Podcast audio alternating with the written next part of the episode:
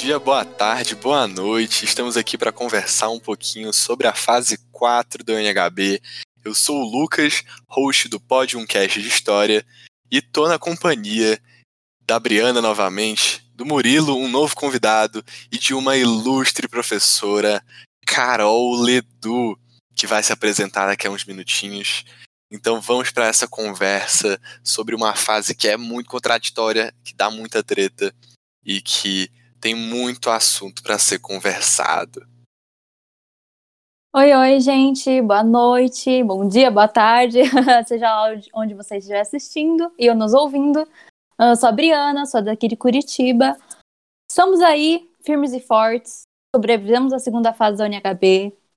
Não foi fácil. Realmente, aquela transcrição, o quanto eu olhei para o computador, computador e chorei vendo aquilo. Mas estamos vivos e gravando esse podcast para compartilhar nossos surtos com vocês. Oi, gente. Bom dia, boa tarde, boa noite também. É, eu sou Murilo, sou aqui de Belo Horizonte. É, tô aqui para substituir o Vini, ele teve um compromisso, mas a gente não podia deixar de ficar sem um podcast, né? É, vamos dizer que eu tô um pouco por trás das cortinas do podcast, mas é, tô aqui para acompanhar vocês no próprio podcast também. Olá, pessoal, como vão? Boa qualquer coisa que esteja no horário de vocês, muito prazer. Eu sou Carol Edu, sou professora de História, orientadora da UNHB desde a UNHB 6, desde 2014. Falo com vocês aqui de Salvador, sempre uma honra inenarrável estar na presença de Briana Onipresente, workaholic, e aqui conversando com esses dois rapazes queridos que vou conhecer hoje também Deixo um, um beijo especial para vocês. Já aviso que eu não lembro das questões, hein?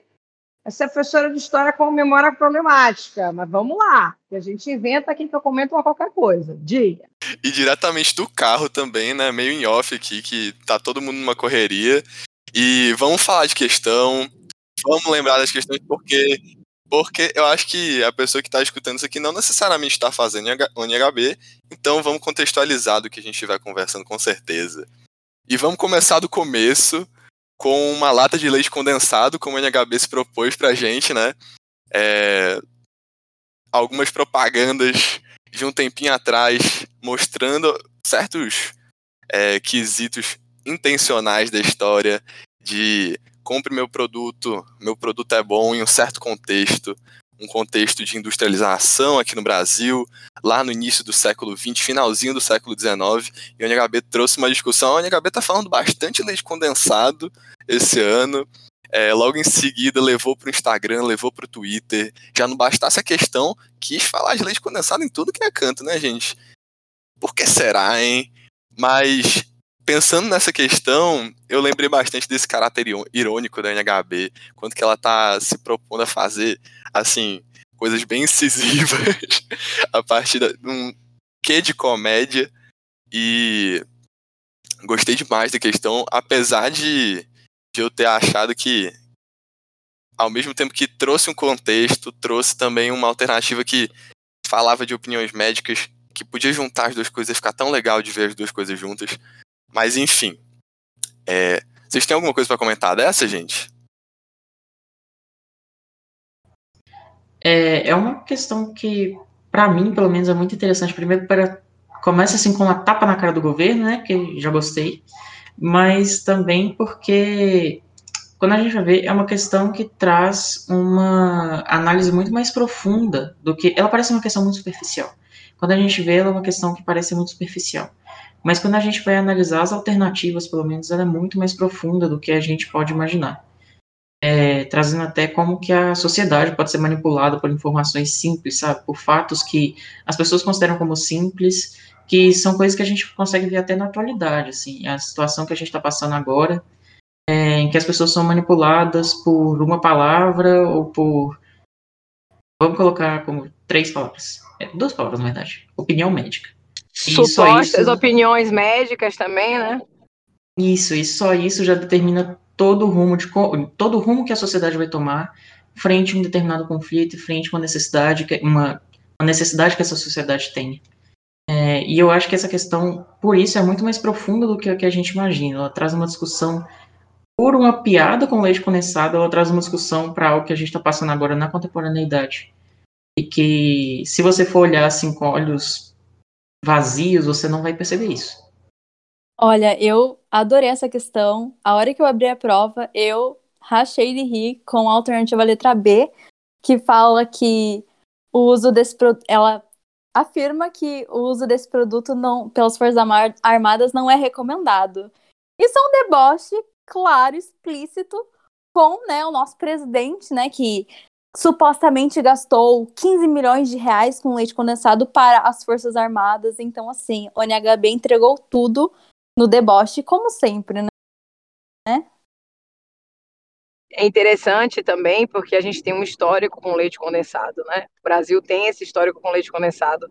Não sei se os professores de vocês comentaram quando estavam fazendo a prova e tudo mais, mas vocês sabem que tem a história do brigadeiro, ela se entrelaça com a história política do Brasil.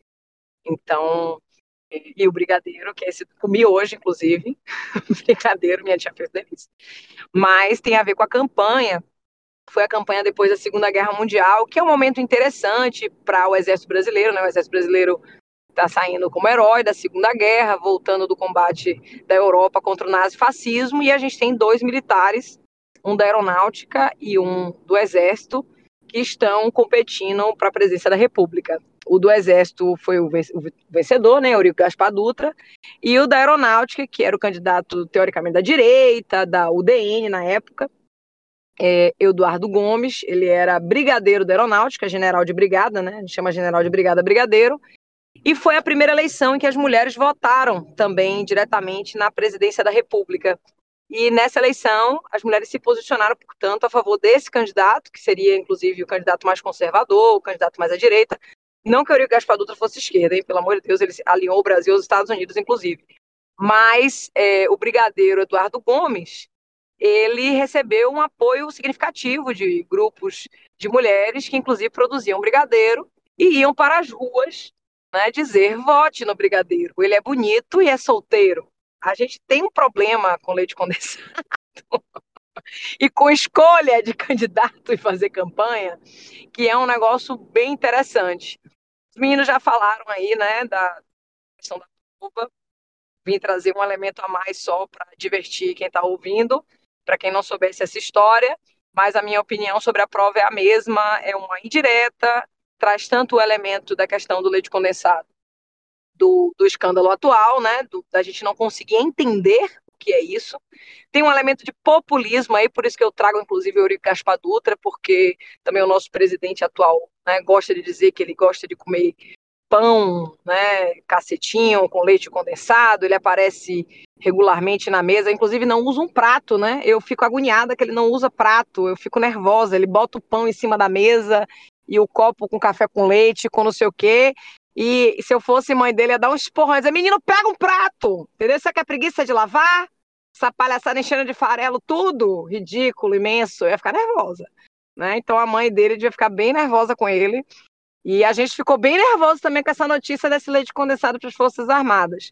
E o outro elemento, né, é, é, o elemento justamente de você fazer uma campanha com base em supostas informações médicas. A gente está vivendo uma guerra civil de informações, né, porque primeiro era um questionamento da ciência e agora a gente tem técnicos, né, médicos aplicadores da ciência, não necessariamente pesquisadores, dando opiniões, de fato, que são opiniões muito divergentes sobre um momento que é um momento pandêmico, né, um momento de se ter mais cautela, e a gente tem a, saúde sendo utilizada como, enfim, como política, né, como tudo mais, diante do maniqueísmo e da bipolarização que a gente vive hoje. Não que fosse diferente antigamente, a época da gripe espanhola, que é espanhola, por sinal, por uma questão de política, né? Saindo da Primeira Guerra Mundial, os países não falavam sobre isso, eles não falavam sobre política, eles estavam tentando esconder a pandemia, isso fez com que ela se alastrasse mais ainda, olha que coincidência, né? Como parece com hoje em dia também.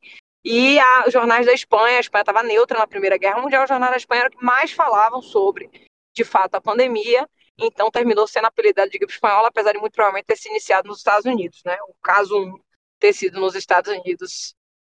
Enfim, eu acho a história linda, incrível por causa disso, porque tudo é muito irônico, né? Inclusive, eu sou uma pessoa debochada, vocês já devem ter percebido que estão ouvindo dentro de casa, né? Eu queria ter menos deboche dentro de mim, mas não dá. Então, vamos embora. E não é só irônico, como também pega um ponto, conecta com outro, que tá lá no passado e traz para agora. Teve outra questão que falou também de ciência, que foi uma questão sobre mulheres na ciência. E a primeira coisa que eu lembrei foi de um projeto que chama STEM para Minas. É, eu tenho uma amiga que participa lá, Sofia, beijo Sofia. É, o STEM para Minas é uma, um projeto que surgiu em plataformas digitais com um projeto de disseminar oportunidades do mundo da matemática, da engenharia, das áreas de tecnologia e ciências. Isso inclui humanas, biológicas, exatas, para meninas e mulheres, cis ou trans, em razão da baixa aderência das, delas nessas comunidades, né? E elas visam que a proporção de gênero seja ampliada e urgem por mudanças na narrativa de que esses espaços são masculinos, é, trazendo empoderamento. É, e quando eu olhei essa questão, foi a primeira coisa que eu pensei. É, ele trazia um jornal eletrônico com a seguinte pergunta: por que as meninas não querem fazer ciências exatas? E trazia vários, vários, vários relatos de pesquisadoras é, já renomadas na área falando sobre o quanto que é difícil de entrar, o quanto que é difícil de se manter, e o quanto que se tem uma narrativa por detrás para impedir que essas pessoas entrem de certa forma. E o quanto que é necessário mudar. E eu achei sensacional, tipo, escutar a tua fala, porque a UNHB traz muito disso, né, de pegar uma coisa de um lado, conecta, e você consegue olhar para um leite condensado e ver populismo, ver é, uma certa problemática, e você pensa em ciência e depois você consegue ter tantas discussões diferentes que acaba puxando para mulheres na ciência e o quanto que isso é importante da gente discutir hoje como um problema de hoje, que tem que ser resolvido hoje, mas que tem raízes históricas, né? Brice já conhecia os Temperaminos? Não, não conhecia não. Inclusive, depois me passe informações. É, eu gostei bastante da questão, é, era a questão 42, que falava, né, das, das por que, que as meninas não querem fazer ciências Meu exatas. Deus, ela sabe o número da questão. Eu tô aberta aqui, é. Não sou tão. Ah, Enfim. Entendi. Mas, gente, vamos fazer um comentário aqui sobre essa voz de locutor de Lucas. Que eu tô querendo ser sua gente para poder. Pelo amor de Deus, gente. A pessoa tem uma dicção, uma voz, um negócio. O que, que é isso? Desculpa abrir. Capaz, pode me entender. Ai, gente. Só vocês mesmo, pelo amor de Deus.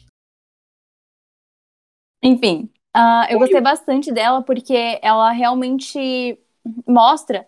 Porque assim, eu refleti, nossa, quantas professoras uh, de física ou química a gente conhece, professoras mulheres. É, eu acho incrível quando eu vejo é, professoras de, de exatas mesmo, porque é algo bem raro mesmo. É, eu tenho uma professora de química, inclusive beijo Camila, maravilhosa. E ela é sensacional, sabe? E eu vejo que isso realmente são espaços que as pessoas acreditam ser masculino, é, porque isso realmente vem da nossa infância, vem do nosso processo de socialização.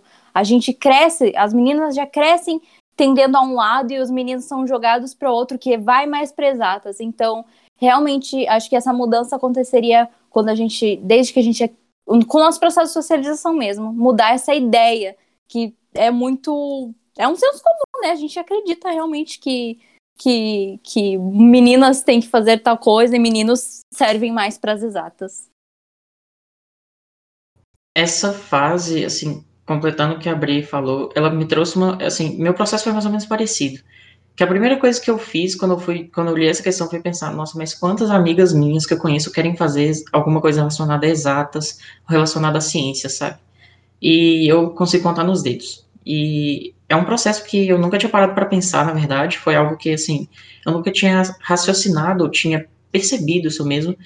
Mas que bom que a UNHB traz essa discussão para a gente de como que a própria composição social traz essa derivação, sabe? Que a gente não pode falar que ela chega a determinar, a moldar as vontades, mas eu acho que ela pode, ela chega a determinar é, como que as pessoas se percebem a ponto de decidir o que é que vão seguir da vida, sabe? O que querem seguir da vida. E assim, isso é algo muito problemático, né? No geral. Com certeza. É, arroba Marie Curie corre aqui, né? Porque é falta de representatividade mesmo, né? No meu caso, foi falta de paciência para exatas, né? Mas assim, é isto. Eu achei massa. Por que, que as mulheres não aparecem na ciência? Porque é um porre. Não tô brincando, gente. Pessoal de química, um beijo para vocês, tá? Pessoal de física, eu acho ótimo, né? Não, sério, tô brincando. É, meus pais são de engenharia civil, inclusive meus pais são engenheiros. Minha mãe é engenheira civil, minha mãe é de exatas, minha mãe é um crânio em exatas. E eu fui muito bem formada na área de exatas. Meu colégio era espetacular graças a Deus, literalmente que era um colégio religioso. E, de fato, a gente tinha muita aula de matemática boa, de química. Beijo, Adriana, professora maravilhosa de matemática. Nilzete foi professora de química, né? Veja, uma professora de química que eu estou aqui falando. E eu acho que a questão fala muito de representatividade da gente estar tá quebrando isso. Então, minha mãe é uma exceção na área dela, ela lutou muito para ter espaço, assim como a professora Nilzete era exceção lá no colégio como professora de química. Eu não vou ter, não está tendo como citar a professora de de física do meu colégio que não tinha, né? A minha professora de matemática era também. E de pesquisa mesmo, né, gente? De área de pesquisa no geral. A gente pode ver isso também. É, não sei como é na cidade de vocês, mas aqui, cursinho, propaganda tal, ainda é muito forte ter homens fazendo propaganda, fazendo, né, estando nos outdoors dos cursinhos, quando tem uma mulher, ela fica inclusive no meio lá, parece uma, uma pessoa que está perdida, coitada ali, no meio de um monte de homem, que é uma coisa muito assim, porque a, o ensino médio ele é composto por cientistas, né? A história também é uma ciência. A história é ciência, é a ciência do homem do tempo. Mark Bloch trouxe isso para a gente, né? E essa explicação é espetacular, a gente pode guardar para um outro momento. Mas é, a história que a gente está tratando e que a questão está tratando é de ciências exatas, e realmente existe um tabu em relação a isso aí, né? Porque existe essa coisa do lugar de mulher, do que a que mulher sabe fazer, do que a mulher sabe fazer bem, que ainda está por aí. Então eu adorei essa questão, minhas alunas adoraram, né? E nessa hora onde meus monitores falou da importância da representatividade, porque ele fez um levantamento quando a gente fez as inscrições, ele disse, olha, Carol, a, ma a maioria de, de, seus alunos inscritos, na verdade, são alunas é, do segundo ano do ensino médio e do terceiro. E eu acho que isso é por causa de você, porque elas se espelham em você e acham que podem fazer uma Olimpíada e acham que podem se destacar, enquanto que em outras Olimpíadas que tem professores homens, talvez meninos se identifiquem mais com orientação. E aí ele falou sobre isso no dia, e é sobre isso a questão, né? Ver, se espelhar, acreditar que pode e chegar lá. Então, falar sobre mulheres na ciência é muito importante para que as meninas que querem, não é forçar ninguém a ser físico, né? Ou física, ou sei lá, né? Como é que vai ser isso aí? Mas não é isso, é, é você dar oportunidade para quem quer e para que a pessoa pense isso como uma possibilidade, para que exista isso na cabeça dela, na vida dela, né? Inclusive, sigam lá, arroba Minas, porque é, elas divulgam várias oportunidades relacionadas à ciência. É, essa minha amiga Sofia faz parte da, do programa A Thousand Girls, A Thousand Futures, para quem não fala inglês, é, Mil Garotas, Mil Futuros, que é da Academia de Ciência de Nova York. E lá, tipo, discutem ciência, introdução mesmo a, ao método científico, exclusivamente para garotos, para fomentar exatamente isso. Então, acredito que, sabendo procurar, acaba encontrando essas coisas, a gente precisa realmente mudar esse tipo de, de cenário. Inclusive, lembrei de mais uma questão que traz essa temática, sendo que agora no passado, que era das mulheres escolhedeiras na mina Ercílio Luz, lá em 1938. É, Ledu, nos traga um pouco de sabedoria sobre esse contexto. O que, que estava acontecendo ali? Gente, eu acho que a gente não precisa nem falar de contexto, sabia? Se vocês quiserem, a gente pode falar, mas o que mais me impressionou, e até vocês vão ver que meu tom de voz muda agora, né? O deboche dá uma segurada. Mas o que mais me impressionou ali é, é essa realidade. Qualquer realidade de mineração me remete à Revolução Industrial né? De qualquer forma que seja. Carvoaria, mineração, me remete à Revolução Industrial. A situação de qualquer pessoa, qualquer indivíduo que vai trabalhar com carvão é muito ruim. Né, por causa do, do, do, do, coisa de respirar esse carvão. Não sei se vocês sabem, mas uma pessoa que trabalhasse desde criança numa mina de carvão ali, por exemplo, na Inglaterra, na Revolução Industrial, ia ter uma expectativa de vida de próximo a 20 anos, de estar tá ali, né, cheirando, aspirando esse pó, né, extremamente prejudicial à saúde.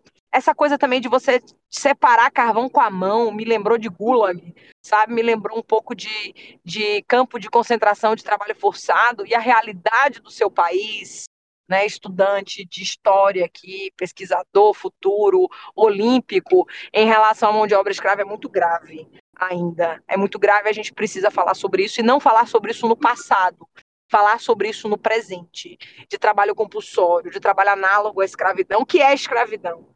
Então, a, o MPT, o Ministério Público do Trabalho, ele anualmente divulga uma lista que é uma lista suja do trabalho escravo no seu país.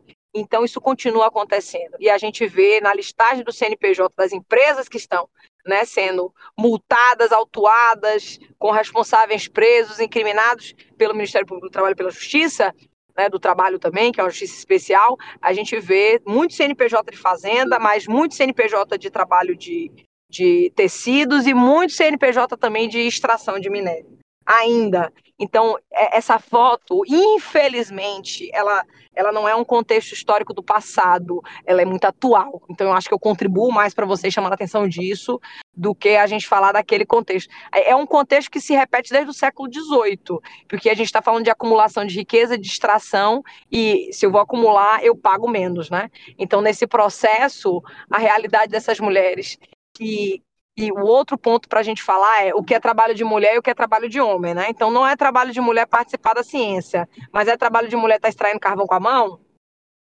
Né? Então trazer isso aí também para vocês. É de lembrar do quanto que o passado é presente, né, no final das contas. Eu vi que a Bri estava querendo comentar alguma coisa.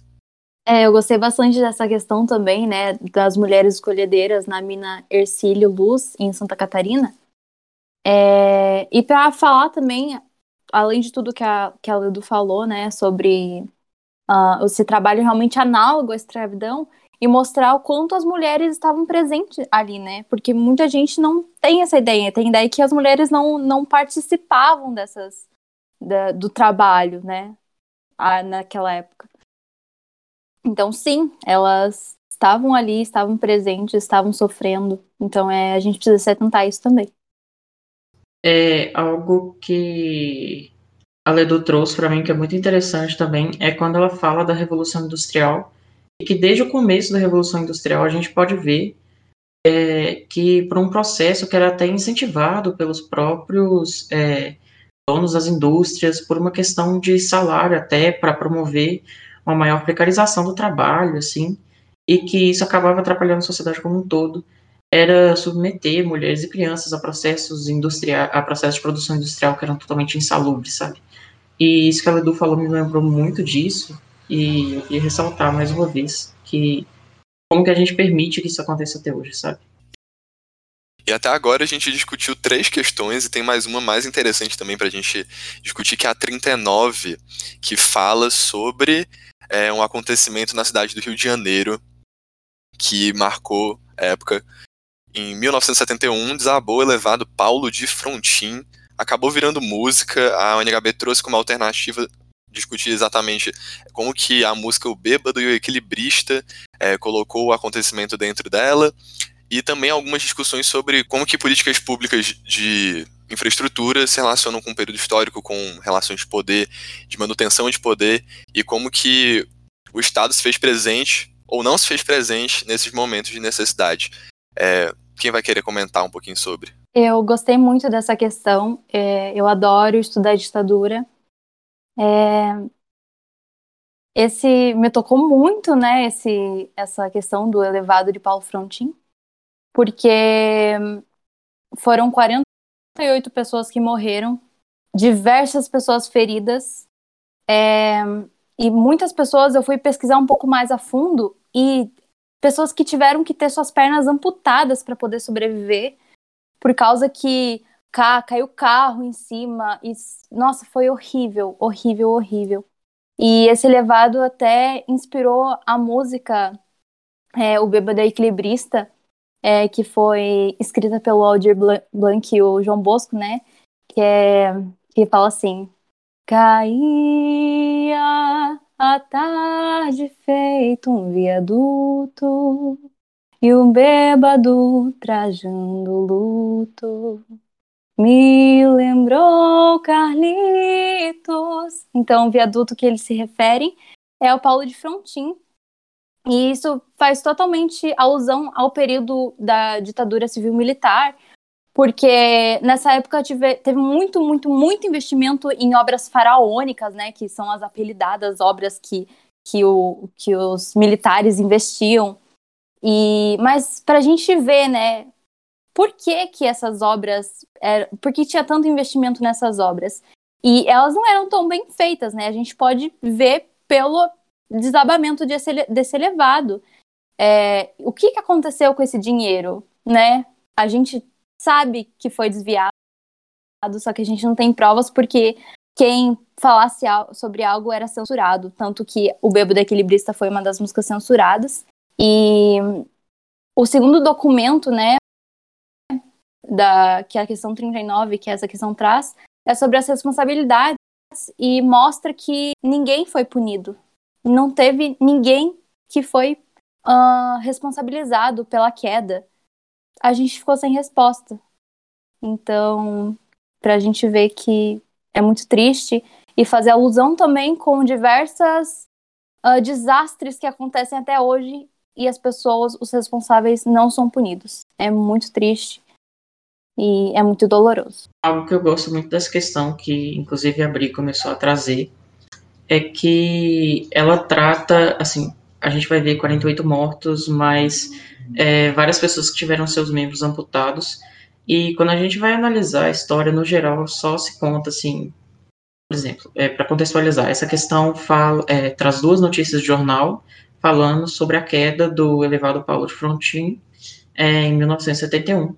E aí, quando a gente vai analisar a história, é, a gente só tem uma visão que é muito, por exemplo, ditadura teve repressão, o que falam pra gente é ditadura teve repressão, teve gente que morreu, é, tiveram obras faraônicas e é isso. Mas aí, é, quando a gente vê uma notícia de jornal, assim, e quando a gente vê imprensa falando sobre isso, imprensa é algo que fala muito do cotidiano, é, essa questão me lembra muito sobre como que a história, na verdade, é a história do indivíduo, sabe? É, que a formação da identidade, que é uma, uma pauta que a UNHB está batendo muito essa, essa edição, é a história é, da formação da identidade do indivíduo, e que esse é o principal afetado, e que esse é o principal alvo disso tudo, mas que ao mesmo tempo ele é sujeito e ele é objeto. É, e aí, na verdade, é, além de me lembrar do Bêbado do Equilibrista, me lembrou muito também de construção do Chico, do Chico Buarque. Não porque é uma construção também, mas porque é, construção traz uma ideia de que o indivíduo só se torna visível quando ele atrapalha. É, mas aí, assim, falando de invisíveis sociais, né? Mas aí, é, no caso, o indivíduo só se tornou visível quando ele foi morto. Ou quando, quando ele, ele morreu sofreu. na contramão atrapalhando o tráfego, né? Exatamente. Ele só se torna é, importante quando ele foi morto ou quando ele foi afetado por algo que ele não tinha o mínimo controle sobre. Que na verdade quem devia protegê-lo, né, foi o responsável pela sua morte. Incrível, gente. Incrível. A análise de vocês, Briana cantando, assim, irretocável. Eu não tenho nem mais o que falar. Tá excelente. A ONHB, só um comentário que eu acho que é oportuno para quem está se preparando, está assistindo esse podcast, né, esses episódios para poder se preparar para o ano que vem, né, ou vai assistir no ano que vem desse ano.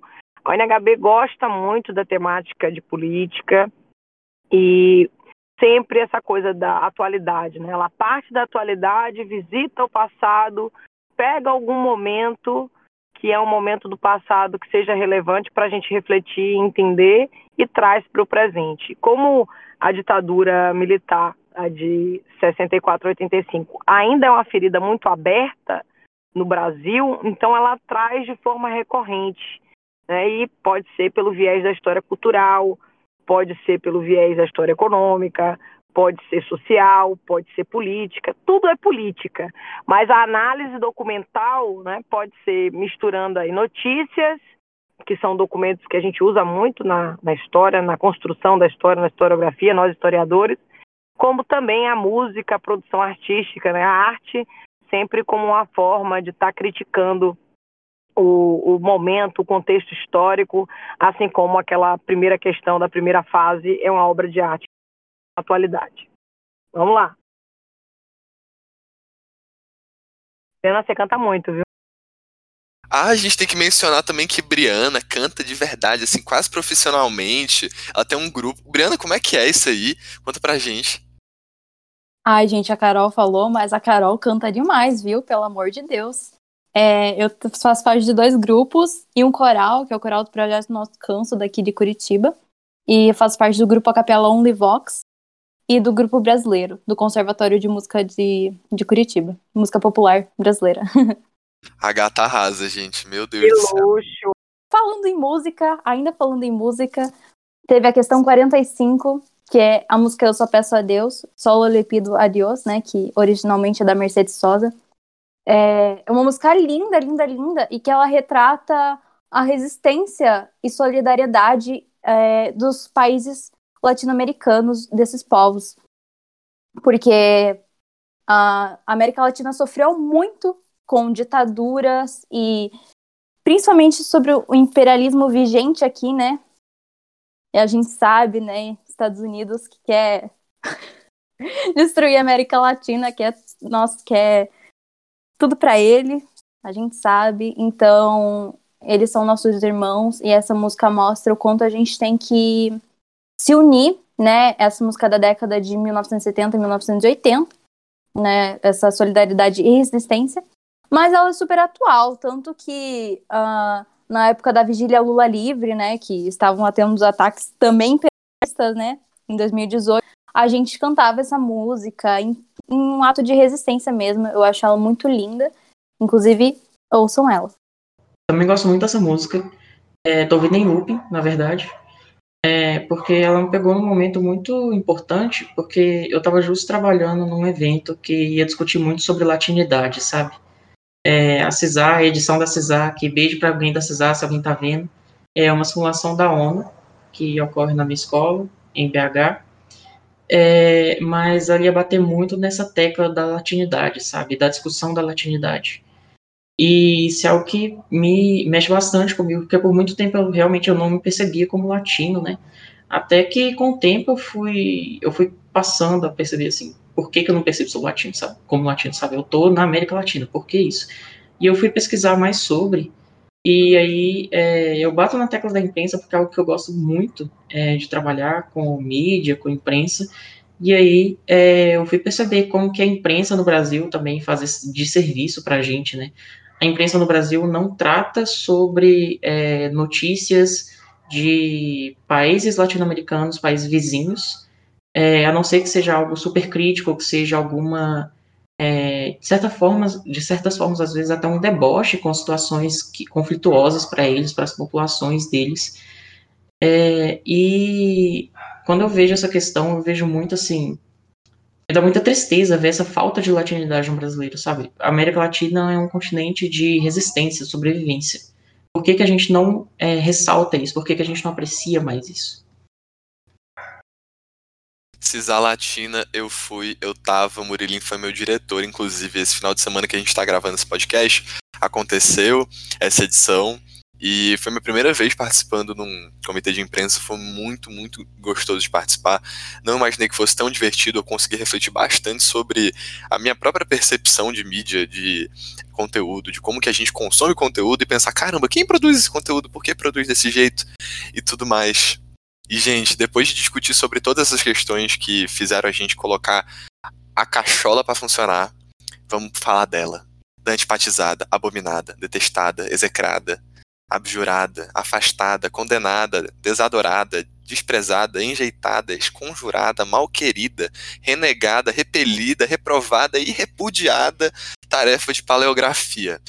Gente, Gilberto Amado, esse homem me fez sofrer, eu não amo ele, não. Eu odeio, é o Gilberto odiado nesse momento. Inclusive, vou fazer só um Ai, recap que aqui. ótimo, que bom que você já roubou minha piada sobre ele. Quem é? Quem é feliz. Gilberto Amado? Ledu, vou deixar essa contigo, que essa tem muita fofoca, né? Pelo amor de Deus, que esse homem era meio desgringolado, né? O historiador gosta Então. de fofoca, hein? Exatamente. A criatura ainda matou alguém, né? Coisa Ele light, uma matou, coisa- ele matou o moço Ele porque o moço, que era escritor, tinha recebido uma crítica dele, né?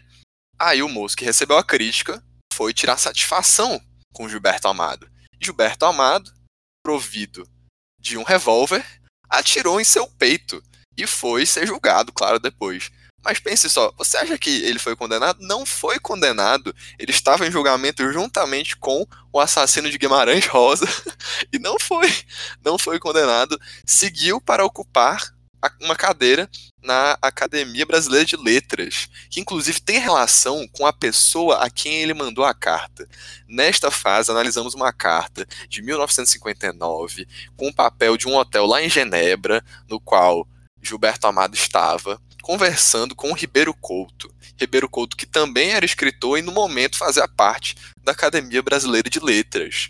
Quatro anos depois, Ribeiro Couto veio a falecer. Inclusive, esse é um dos conteúdos abordados na carta, que é a enfermidade de Ribeiro Couto. Gilberto Amado, muito simpático, muito preocupado com a condição de seu amigo da Academia Brasileira de Letras, do qual ele adoraria participar. É bom ressaltar isso. Falo do quanto que é, ele tinha luz e que ele ficava preocupado de ver nos focos de grande luz uma sombra aquela pessoa que era a, a juventude e a poesia personificadas. Quatro anos depois, essa pessoa morreu e Gilberto Amado pegou seu lugar na Academia Brasileira de Letras, a sua cadeira. Gente, não tem como. E a letra dele, não dá, gente. Não dá. Agora que a gente já falou da fofoca, vamos falar também do que é fazer essa tarefa, porque eu acho que essa aqui foi a tarefa de paleografia mais difícil que eu já fiz na minha vida. Eu tive que recorrer a outros documentos eu fui buscar em outros documentos do Gilberto Amado. Eu taquei no Photoshop, fui fazendo transcrição em cima do Photoshop em, em camada. Então aí é pegava. Lucas? Eu Então é coloquei ensombrado. Ensombrado. Ah, e quem tá ouvindo esse podcast agora deve estar morrendo de ódio, né? Você errou a, a transcrição, deve estar passando mal de raiva agora. E assim, tá eu também posso você errado, mas eu passei tá minha tudo, semana né? inteira, Ledu, foi uma so- um sofrimento. A história do ensombrado. A história do ensombrado tava com Murilim. Murilim que achou essa pérola. Murilim, conta essa história rapidinho. Não, assim, essa questão já tirou todos os meus neurônios, eu tô paranoico. Li assim, eu devo ter lido uns 20 documentos dele, e essa letra dele tá pesquisa, assim, eu vejo pontinhos da letra dele em todo lugar que eu vou. Mas o ensombrado foi mais ou menos. é, a gente tava fazendo a tarefa, a gente tava totalmente desesperado com essa palavra, mas tudo que a gente sabia que é- era um adjetivo. Aí eu só pesquisei adjetivos da língua portuguesa, para ter uma ideia melhor do qual podia encaixar. Pesquisei adjetivos com letra E e achei ensombrancido. Eu falei, não, não é ensombrancido, não pode ser isso. Aí a gente tentou ensombrado e encaixava perfeitamente. Aí ficou ensombrado. Achamos a palavra. Mas assim, essa eu acho que foi a, a tarefa mais cansativa que eu já fiz, a tarefa mais cansativa que eu já vi. E torrou todos os neurônios restantes que eu tinha aqui comigo. torrou também toda a memória RAM do meu computador, porque eu tinha que ficar com um tanto de aba aberta, e a minha equipe decidiu fazer o seguinte, a gente criou uma planilha, certo? Tava lá uma planilha no Excel, e cada palavra tinha sua linha, cada letra, desculpa, tinha sua linha. A maiúsculo, A minúsculo, até o Z. E aí a gente ia copiando e colando que a gente tinha certeza, pegava ali, printava e colava. A gente criou um banco de dados da letra de Gilberto Amado, e mesmo assim não dava para identificar algumas coisas. Eu recorri a tudo que era tipo de documento, tentei, tentei, tentei, e ainda faltou coisa, e a gente não sabia. Tinha uma moça que ele citava nesse documento. Foi uma tristeza. Não sabemos o nome dela até agora, de fato. Só não sabemos sabemos o o dela sobrenome é dela, né? Kate. Sabemos sabemos que é Kate, dela. né? O A Kate, gente tá lá. É a verdade, tá lá a que ela Kate. Foi bonita, né? Agora, eu queria saber como é que isso funciona, como é que a pessoa que era bonita não é mais. Eu queria muito saber o que aconteceu com ela. Né? Exatamente. Ele Eu acho que ele pensou por conta de ser assim 20 dele. anos no passado, ele deve ter Bonita, pensado, mas, nossa, poxa, agora ela não é mais. Algum tipo de, de raciocínio bem Gilberto Amado, louquinho das ideias, né? É, bonita foi uma palavra que a gente demorou pra fechar, foi tipo no último dia. A gente jurava, a gente batia o pé, Vocês assim, que era que cristã. A gente batia o pé que era cristã. Assim, batia o pé mesmo. Pois Daí- é, gente, você ficar achando que era cristã colocando isso. Será que é cristã, gente? Já pensou nesse negócio? Aí chegou Se era cristã, depois que virou o quê? Bruxa? bruxa, Colocaram barista, eu vi gente colocando barista também. barista, é o barista, é, teve cristã, bruxa, barista e bonita. A gente tava de cristã. Chegou no último dia, assim, sábado, ali nas 6 horas da noite. Vieram falar com a- comigo assim: Ei, olha aqui. Aí mandaram um print de um documento. Que era claramente foi um dia que ele tava mais com amor no coração e foi lá escrever um pouquinho com mais amor, né? Pegou uma caneta melhor, saiu da moto, que com certeza ele escreveu a carta que chegou nas nossas mãos em cima de uma moto e colocou lá. E era literalmente bonita. E batia certinho o movimento do Bonita, que era um, um vale assim meio deformado depois de uma chuva de meteoros, sabe? E aí fechamos com Bonita. E, gente, essa sensação de você não saber qual é a palavra foi replicada tantas vezes nessa, nessa tarefa, pelo menos na minha experiência, que foi uma tarefa difícil. A tarefa, a tarefa de paleografia em si já não é fácil, mas com a letra de Gilberto Amado foi o O do Borogodó mesmo. Eu lembro que a primeira coisa que me assustou foi que eu olhei lá no inicinho e li Ribeiro Couto. Como eu já tinha encontrado a carta na internet, que mostrava que era de Ribeiro Couto, eu li Ribeiro Couto logo embaixo, que dizia a data, e aí em seguida vinha, em teoria, Ribeiro Couto. Passou um dia, vieram comentar comigo: Ei, Lucas, isso aí não é um Ribeiro, não. Isso é um querido. Aí eu fui olhar, sentei com o Murilo, sentei com a Isa, que é da nossa equipe também. Era querido, gente. Era querido. E você confunde um Ribeiro com um querido. Era nesse nível. Ledu, como foi tua experiência com as tuas equipes? O que, que vocês sentiram assim? O que, que aconteceu? Como é que vocês resolveram? Eu fiquei feliz, entendeu? Porque, como professora, corrigir a prova de certos alunos é uma miséria. Então, realmente, eu achei assim, é, os meninos falando. Reparação histórica, né? É, ah, que letra. Entendi, vou pegar a sua prova ali, viu? Que você escreveu aqui nessa cara, bonito. Né? Então, primeiro eu gosto dessa prova porque faz as pessoas refletirem, né? E fica todo mundo gritando na reunião. Fez uma caligrafia! E eu, é show de hipocrisia, né? Que aqui só tem as letras lindas por um lado. Não sei como é a letra de vocês, viu? Não sei. Não precisa ser bonita, mas legível, né? Aquele S, aquele O dele, meu Deus do céu. Né? Então eu fiquei pensando o que, é, o que era ser professora dele, né? Devia ser um negócio meio difícil. Não, sua letra é bonita, Briana, tudo bem. Você é toda bonita, a voz é bonita, você é bonita, sua letra é bonita. Glória a Deus, né? Você vai pro Ai, céu. meu Deus, olha quem fala, né? O monumento. Calvin, menina, pare com isso, só a gravação do áudio. Tá errado. Eu nem, nem vou ficar me achando. Nem vou ficar me achando aqui, não vou nem dormir. Então, é, eu gostei. Eu, assim, eu já achei outros documentos melhores que o NHB usou, né? Eu gosto mais, e já que está gravado aqui, eu não sei se alguém da NHB vai ouvir isso eventualmente, eu gosto mais quando são documentos é, do século XIX ou do século XVIII, porque tem um desafio a mais, que é a coisa da grafia das palavras antigas, né? Então eu senti um pouco de falta disso nessa fase. É, por um lado, tem esse facilitador, né? A gente reclamou muito da letra dele ser horrorosa, mas teve esse facilitador é, de não ter que achar as letras que são letras ou como se escrevia a grafia com dois Fs, sem um F, com Y, não é com Y, que a gente ficou se debatendo. Então, o nosso debate foi muito mais de coisas que a gente não tinha como achar, como era o sobrenome dessa atriz, né? Por mais que o pessoal tenha procurado, a gente não sabe ainda se é com Y, se não era né? Como é que era o Y dele, inclusive, porque não tinha no resto da carta. E minha crítica principal é, é essa aí, mas é uma crítica construtiva. Eu, particularmente, não sou a melhor pessoa para fazer transcrição, né? Vocês sabem, o pessoal da NHB Mente, o pessoal da Mentolimp, que inclusive eu convidei minha monitora sênior, que é Vitória, que trabalhou com transcrição há muito tempo para poder orientar e ensinar como é que faz. Foi ela que me ensinou. O, que eu, o pouco que eu sei hoje de transcrição foi ela que me ensinou. Porque isso acontece muito na faculdade de História, não sei se vocês sabem, mas se divide muito entre aqueles que querem trabalhar com pesquisa e aqueles que querem ensinar. E eu fui daqueles que queriam ensinar, então eu era é, rata de ficar na faculdade de educação e aula de didática e, a, e trabalhando e dando aula já.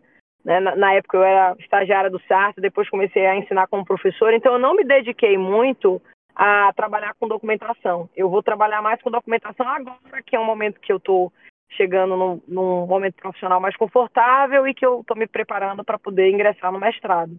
Mas eu não me dediquei a isso na faculdade. Tem esses dois lados, né? A faculdade de História tem esse lado E tem um lado A, né? apesar de você ter, pelo menos na UFBA, que é onde eu fiz na Universidade Federal da Bahia, você tem como você ter du a dupla formação. Mas todas as duas coisas, se você quer fazer muito bem, você tem que fazer uma dedicação de vida, né? Então, Vitória, na verdade, ela fez muita pesquisa e agora ela está indo para o ensino. Então a gente chamou ela para, enfim, ela, ela é maravilhosa em várias áreas, mas essa também para ela encabeçar essa parte da transcrição. A gente também tem Ayla, que é que faz letras, Larissa que faz letras, minha equipe de monitores que são ex-alunos meus, né, que hoje estão na universidade, é espetacular. Não sei o que seria de mim sem meus monitores. Hoje eu, eu tenho 12 monitores trabalhando comigo. Né? Carol, você então... montou um batalhão. Exatamente. Você e primeiro semeou o batalhão, depois foi é... lá, colheu o batalhão, não obstante, ainda foi lá, pegou e botou para trabalhar. Exatamente. A maior, né? E, e, eles, eles adoram e eu amo também, porque normalmente são alunos muito queridos, né? São alunos que saem, às vezes a gente tem uma coisa de um luto, né? Quando o aluno querido fica anos com você, Larissa mesmo, Larissa e Ayla fizeram a Olimpíada comigo desde o nono ano, pô. A minha pequenininha, fazendo nono, primeiro, segundo, terceiro, no meio do caminho viravam minhas alunas, né, da, da, da série normal. E aí quando sai, parece que, que tá levando uma pessoa que você ama muito, que você teve cuidado.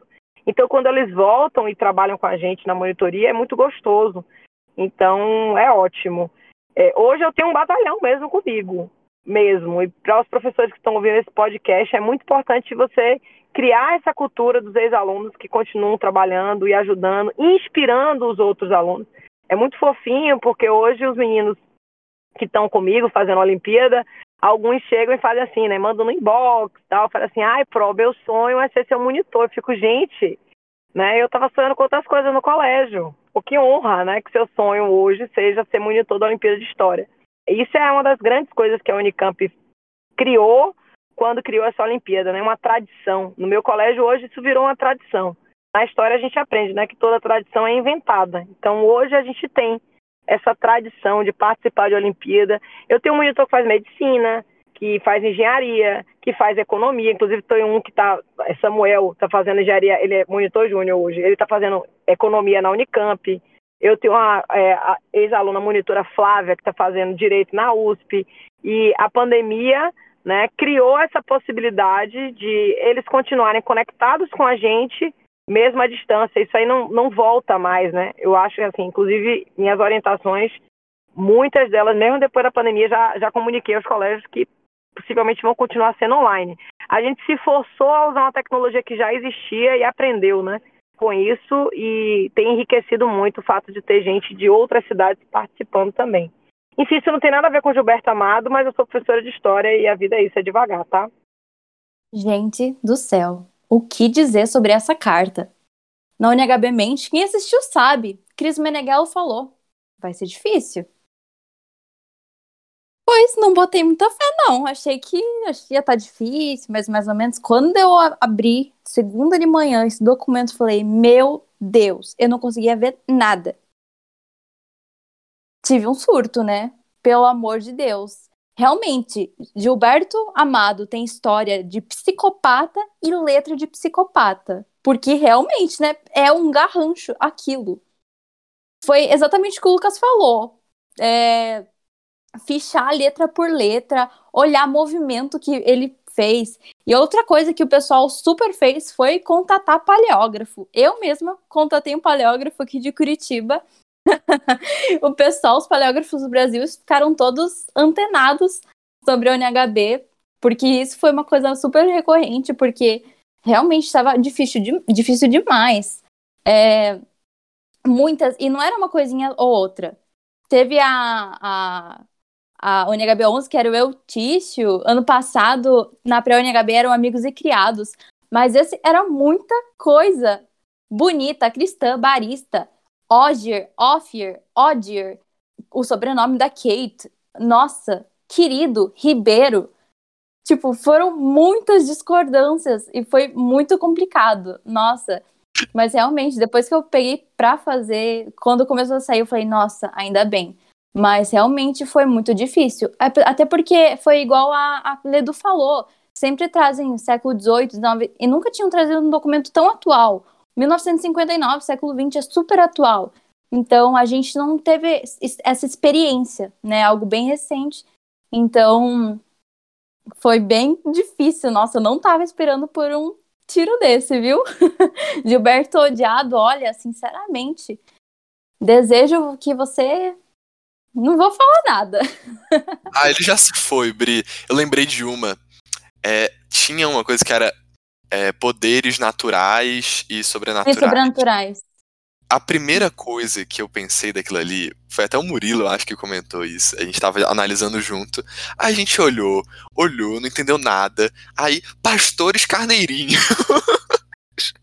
Pastores Não, sobre isso, teve gente que tava lendo passes naturais e sobrenaturais. E eu fiquei sabendo de histórias de pessoas que foram atrás de, de, de pessoas espíritas ou de alguma religião espírita para falar o que ó, era a diferença do passe natural e sobrenatural. Então, assim, para fechar minha fala, falar o que a ONHB faz com a cabeça da pessoa. A gente foi atrás de paleógrafo, a gente, nas outras fases, né, a gente foi atrás do Monge Han, fomos atrás da Geviana, agora, pelo amor de Deus, fomos atrás de pessoas espíritas da religião para descobrir, assim, e no final não, acredito que não era, né?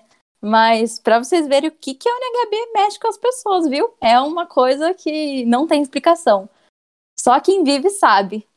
Aí, pra fechar, nessa de ser cristão, de ser bonita, fizemos toda uma investigação pra procurar o túmulo de Kate, enquanto acreditávamos que era Kate Ozer. Fomos no A túmulo gente de Kate ficou lendo o túmulo de Kate Oz, Ozier, né? pra descobrir se ela tinha largado o catolicismo mesmo. E assim, não fazia o menor sentido. No final das contas, era bonita, entendeu? A gente fez toda uma investigação holística mesmo.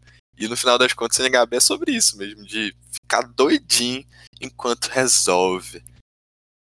É, e eu só quero terminar assim. A Ledu deixou um conselho para os professores, eu vou deixar um conselho para os alunos, então. Faz um cursinho de caligrafia, gente. A letra tá das melhores também, não. Mas dá essa forcinha, por favor, porque ninguém merece isso que a gente passou. É, eu fico pensando agora, os meus professores, coitados.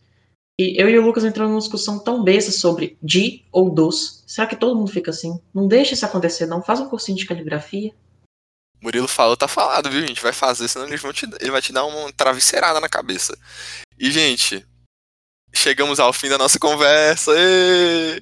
Não sei se é um E ou se é um A, porque foi uma conversa muito boa, mas eu tô feliz depois de ter passado esses minutos aqui conversando quase uma hora.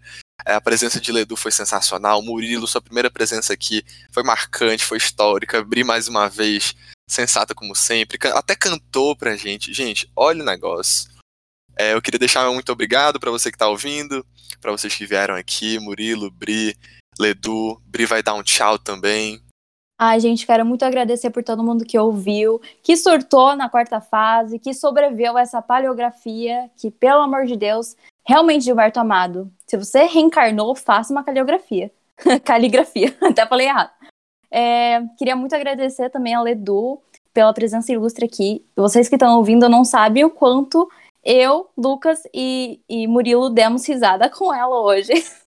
A gente tava só nos bastidores rindo. A Essa gente tá de é câmera tudo. ligada aqui no Discord, que é por onde, por onde a gente grava. É cada risada, a gente tá todo mundo mutado. Mas fica só a cara da pessoa assim, se espocando de fundo. Mas enfim, queria muito agradecer Murilo também pela primeira participação. Ele é nosso roteirista, pra quem não sabe. E assim, foi incrível. Espero desejo uma boa quinta fase a todos, quinta, sexta fase a todos e muito boa sorte. Espero muito que vocês tenham ido bem na quarta fase.